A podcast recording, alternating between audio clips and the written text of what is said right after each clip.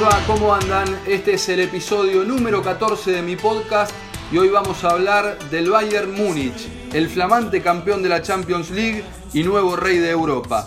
Hay un dato que pinta a la perfección el poderío del equipo alemán en la vida pre y post pandemia.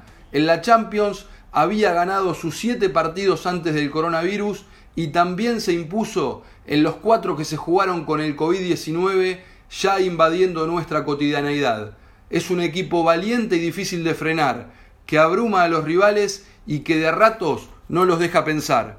No solo eso, en esos 11 partidos que marcaron su camino hacia el título, anotó nada menos que 43 goles, lo que le dio un promedio de 3,9 tantos por juego. Sí, casi 4 goles por partido. Un equipo implacable, devastador, acostumbrado a las goleadas con una naturalidad realmente asombrosa. Nunca antes un equipo había conseguido el torneo de clubes más importantes del mundo después de ganar en todas sus presentaciones. Bayern Múnich, esa máquina de ganar, lo hizo posible con un estilo de juego avasallante, imposible de aguantar para sus rivales. Algo parecido ocurre en Alemania, donde ganó las últimas ocho ediciones de la Bundesliga y este año también se quedó con el bicampeonato en la Copa de Alemania.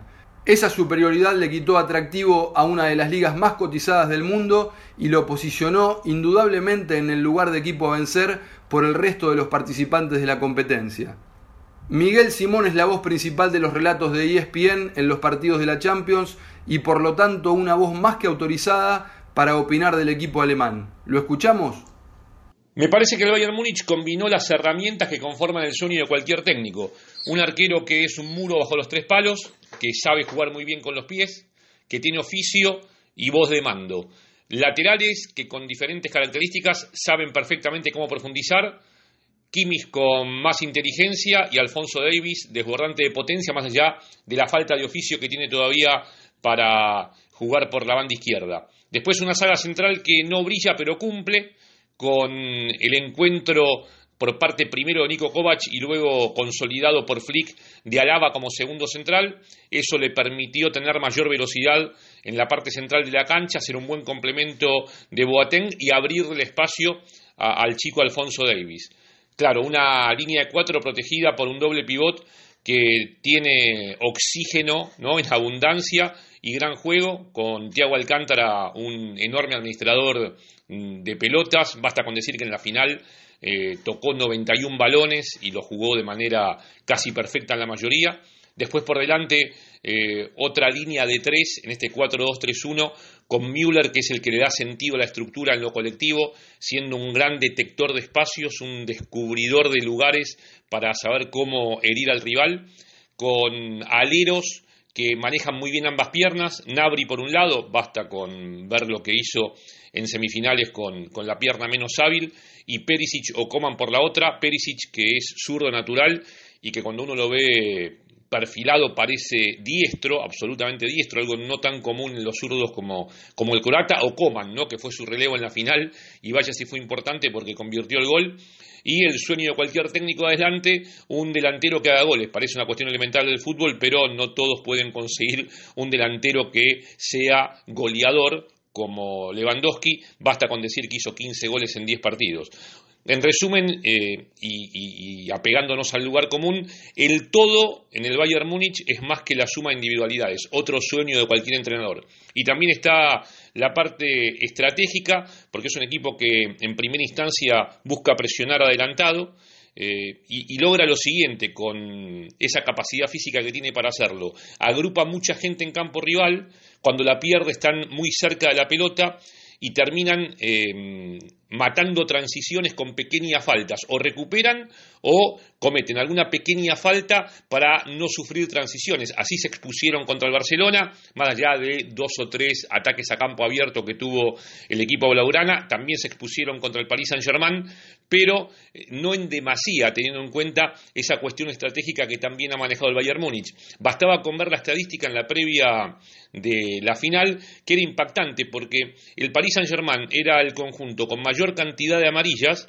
sin embargo, tenía solo nueve faltas más que el Bayern Múnich, pero con solo nueve infracciones más cometidas, había recibido el Paris Saint-Germain 17 tarjetas amarillas más que el conjunto alemán.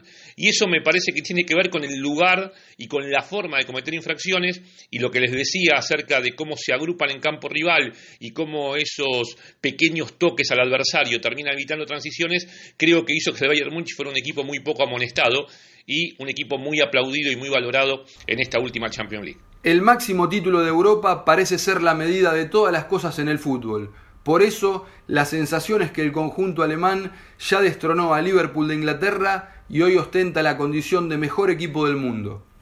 Hans Dieter Flick, ex asistente de Joachim Low en el seleccionado alemán, logró darle forma a un equipo con unos movimientos armónicos y trabajados que lo vuelven difícil de quebrar. Eso sí, no es un equipo invulnerable. Su estilo de juego arriesgado, con la línea de fondo parada frecuentemente cerquita de la mitad de la cancha para tratar de ahogar a los rivales, lo lleva muchas veces a ofrecer espacios a las espaldas de sus defensores. En la final ante PSG, por caso, el conjunto francés dispuso de tres oportunidades claras de gol que fueron conjuradas por Manuel Neuer, la muralla que tiene en el arco y una que se le fue por arriba del travesaño a Ángel Di María. Sebastián Domínguez, ex defensor de Newell's, Corinthians, Estudiantes de La Plata, América de México, Vélez y la selección argentina y actual analista de fútbol en ESPN, destaca el juego asfixiante que despliega el equipo alemán y pone el acento en el convencimiento con el que se mueven en el campo cada uno de los intérpretes del conjunto. Bueno, yo, creo que, al Bayern eh, desde lo táctico se lo puede, se lo puede encasillar como un equipo que, todo lo genera a través de la presión que, ejerce sobre el rival, eh, mediante obviamente la intensidad también que, tiene para, para, desarrollar esa presión, y eso hace que, someta mucho al rival, que no tenga que cambiar eh, matices de su juego, que no tenga que variar su sistema táctico, porque se termina imponiendo, termina generando una superioridad tan grande en el ritmo de juego y en la intención, que el rival todo el tiempo es el que se tiene que adaptar.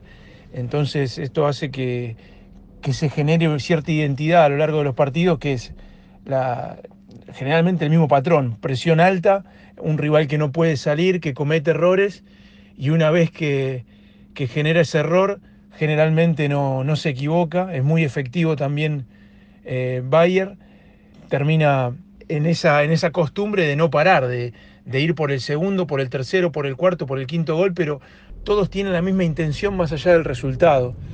Eh, creo que obviamente el entrenador tiene mucho que ver con esto, porque se trabaja no solo la concentración, sino la, la ambición, esto de reciclar constantemente la ambición en un equipo que está plagado de jugadores que han ganado absolutamente todo. Bueno, generar esa continuamente esa necesidad de ganar y esa necesidad de imponerse sobre el rival tiene mucho que ver también con, la capacidad del entrenador de meterse en la cabeza de los jugadores y no tanto con, la forma de entrenar, sí, con la intensidad en cuanto a los entrenamientos, no tengo duda, pero yo lo emparento más con, la palabra del entrenador y con la credibilidad que tiene su entrenador adelante de los jugadores a la hora de hablar y lo que les pide, ¿no? que ellos lo puedan ejecutar con ese, convencimiento. Bayern Múnich no solo es una máquina de ganar dentro de la cancha, fuera de ella la planificación se asemeja mucho a la perfección. El club tiene un eslogan, nosotros somos nosotros, que da cuenta del orgullo que sienten por los colores. Ese eslogan le dio vida a una canción que suele escucharse seguido en el Allianz Arena, el estadio del conjunto bávaro. Abro comillas para repasar su letra. Somos lo que somos, somos más fuertes que los toros, somos más fuertes que los árboles, porque somos los verdaderos bávaros. Cierro comillas. Ezequiel Daray es un periodista argentino que hace ocho años y medio que vive en Alemania y que produce contenidos para la Federación de Fútbol de ese país. Esto nos cuenta desde su casa, que queda a media hora del Allianz Arena. El Bayern Múnich lleva años siendo el equipo, y lo han dicho entrenadores como Guardiola, incluso después de haber seguido el Bayern Múnich, eh, el equipo que mejor trabaja como, institución, un equipo o una institución dirigida por ex glorias del club, eh, todos con una, visión del negocio que la inculcó Uli Genes allá por los años 70 cuando trajo el modelo del fútbol americano a, Alemania y, convirtió al Bayern Múnich en una marca mundial, en una marca que genera eh, ingresos al nivel de lo que es el Manchester United, por ejemplo, o el Real Madrid, cosa que hasta esa época no, no pasaba.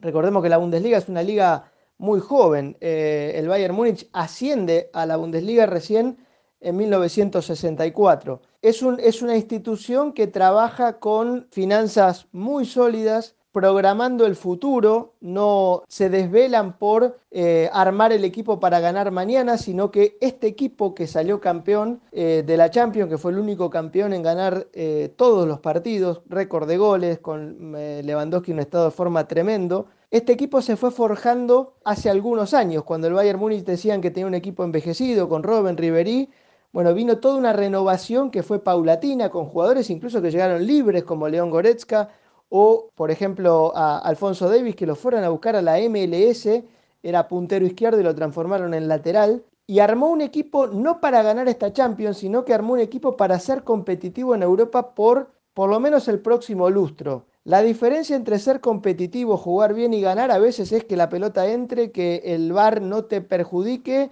eh, o que en el momento indicado eh, sea certero. El Bayern Múnich sabía que era uno de los grandes favoritos, incluso estaba en condiciones de golear al Barcelona. Hacerle 8 ya es una cosa del destino, pero sabía que era más fuerte que el Barcelona y sabía que lo podía ganar. Lo que no se iba a ver como un fracaso si no lo hacía. Eh, el tema eran las, las formas. Flick también demostró ser un estratega visionario. En la final de la Champions sacó del equipo titular al croata Iván Perisic, quien había jugado de entrada en las victorias frente a Barcelona en cuartos de final y ante León en las semifinales y lo puso a Kingsley Coman, nada menos que el autor del gol, para cerrar una reflexión.